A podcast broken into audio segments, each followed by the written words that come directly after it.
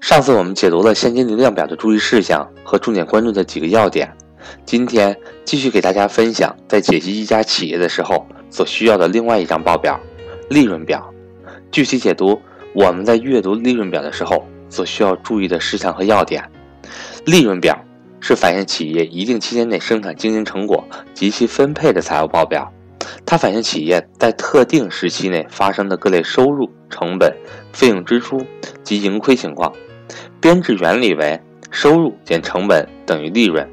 利润表可以用来分析企业利润增减变化的原因，评价企业的经营业绩，帮助投资者和债权人做出决策，也是用来预测未来盈亏的基础。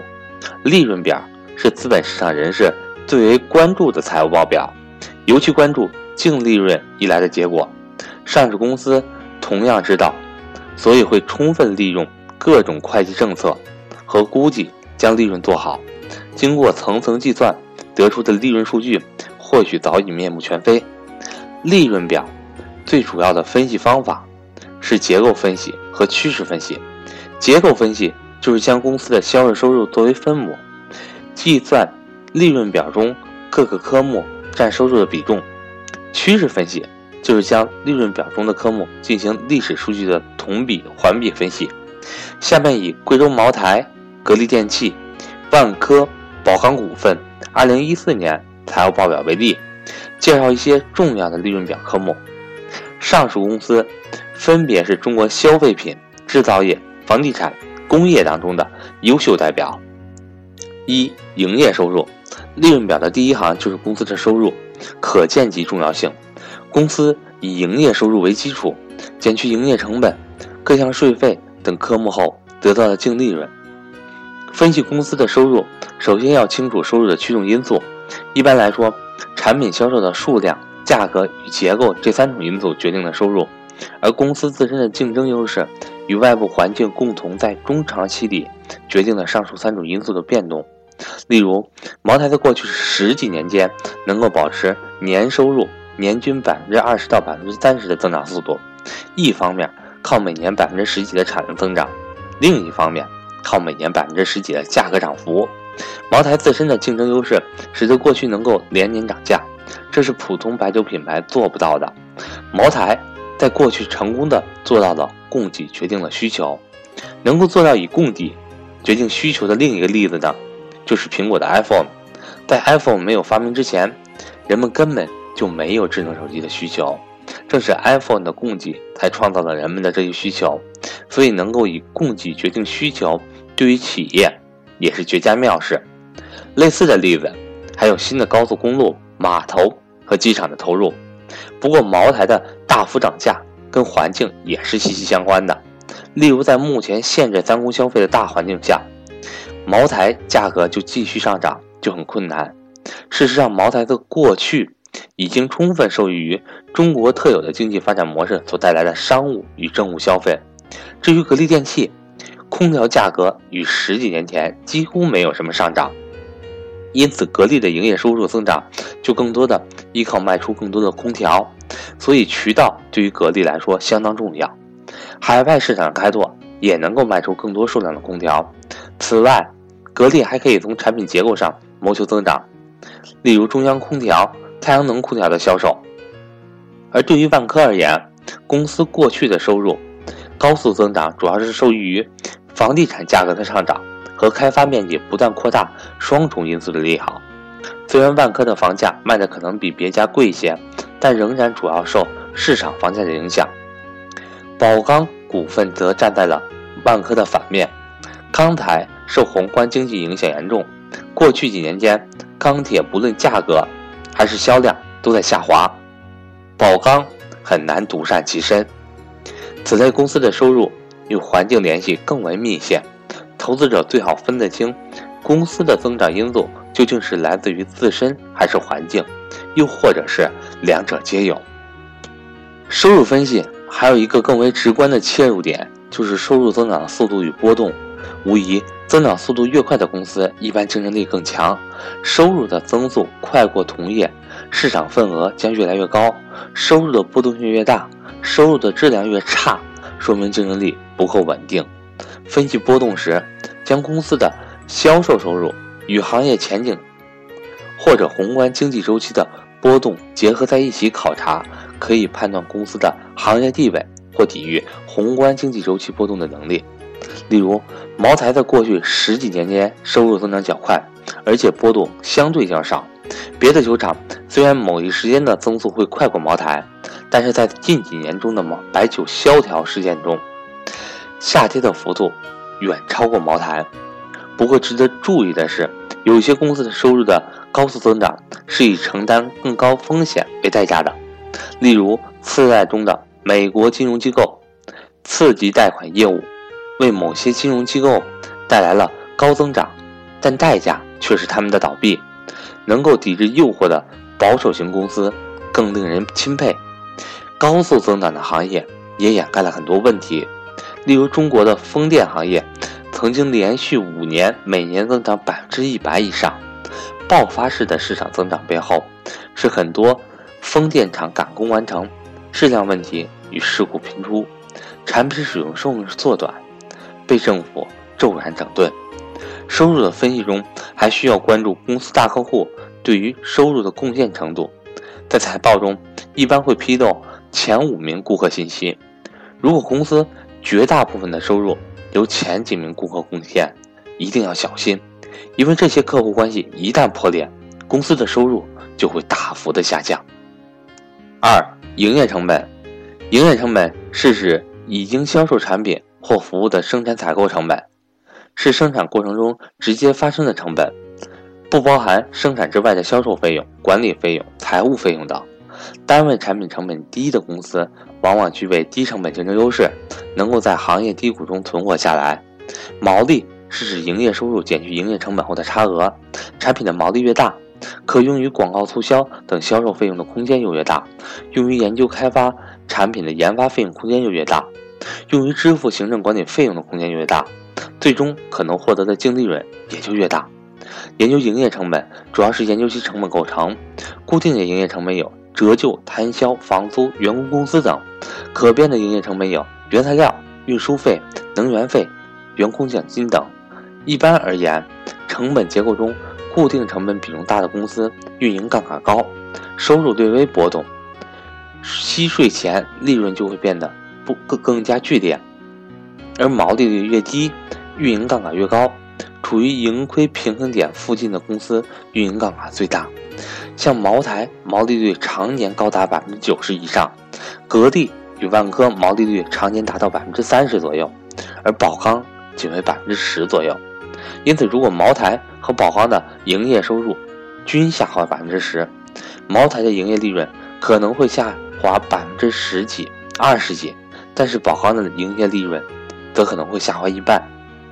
高固定成本比例的行业，陷入行业低迷的时间会更久，因为高固定成本，不论生不生产，都在那里。即使全行业都在亏损，只要能够弥补变动成本，企业就会生产。退出壁垒高，市场不易出清。营业成本的可控与否，也是研究的另一个切入点。例如，航空业从收入的角度来看，提供的服务较为同质，所以竞争激烈。从成本的角度，大部分的成本航空公司无法依靠自身的运营和管理效率控制，很难做到比同行其他家公司的成本更低，竞争也更为激烈。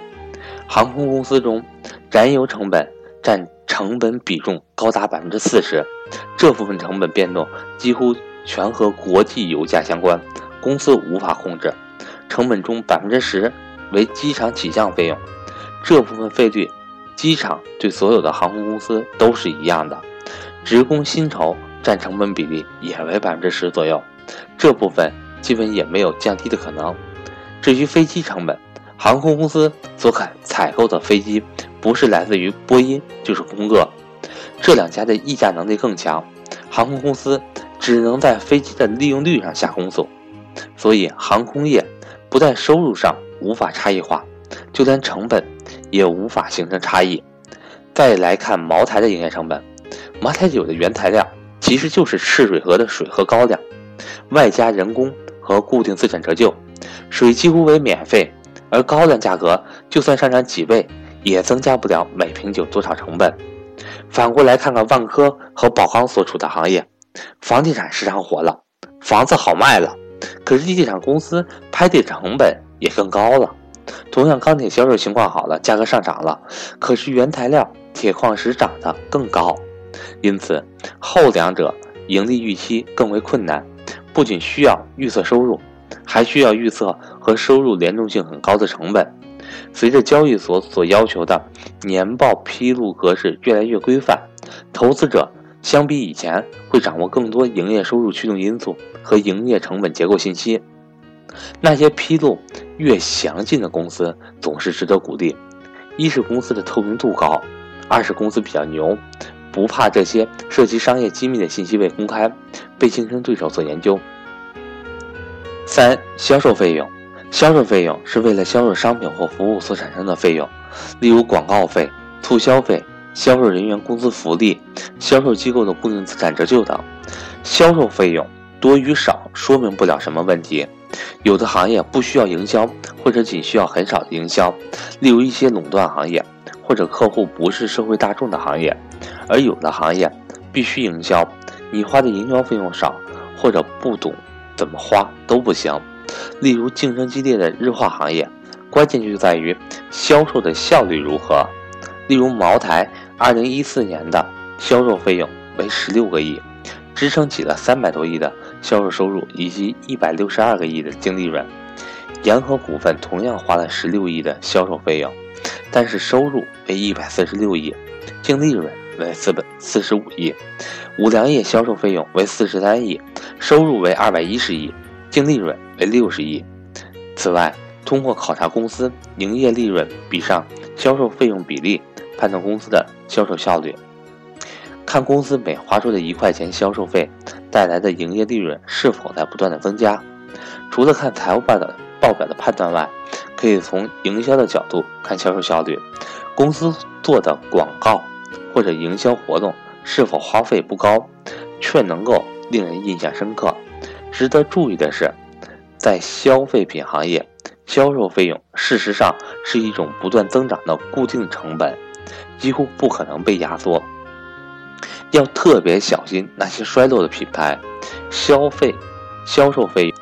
四、管理费用，企业管理和组织生产经营活动所发生的各项费用，包括工资福利、工会经费、行政开支、业务招待费等诸多内容。值得注意的是，研发费用进行资本化处理，就进入无形资产；当成期间费用的话，就会计入管理费。公司最好不需要研发。所生产的产品或服务永不过时。当然，在讲究技术创新的行业，研发不可或缺，也无法直接说研发费用是高好还是低好，仍然需要结合研发所得出的成果价值，从研发效率的角度分析。例如，宝钢股份2014年管理费用77亿中，技术开发经费就有39亿，远超其他钢厂。究竟能否真的形成竞争优势呢？则需要具备一定的行业专业知识才能够进行判断。五、财务费用，财务费用是指企业在生产经营过程中为筹集资金而发生的筹资费用，包括利息支出、汇兑损失、相关手续费等。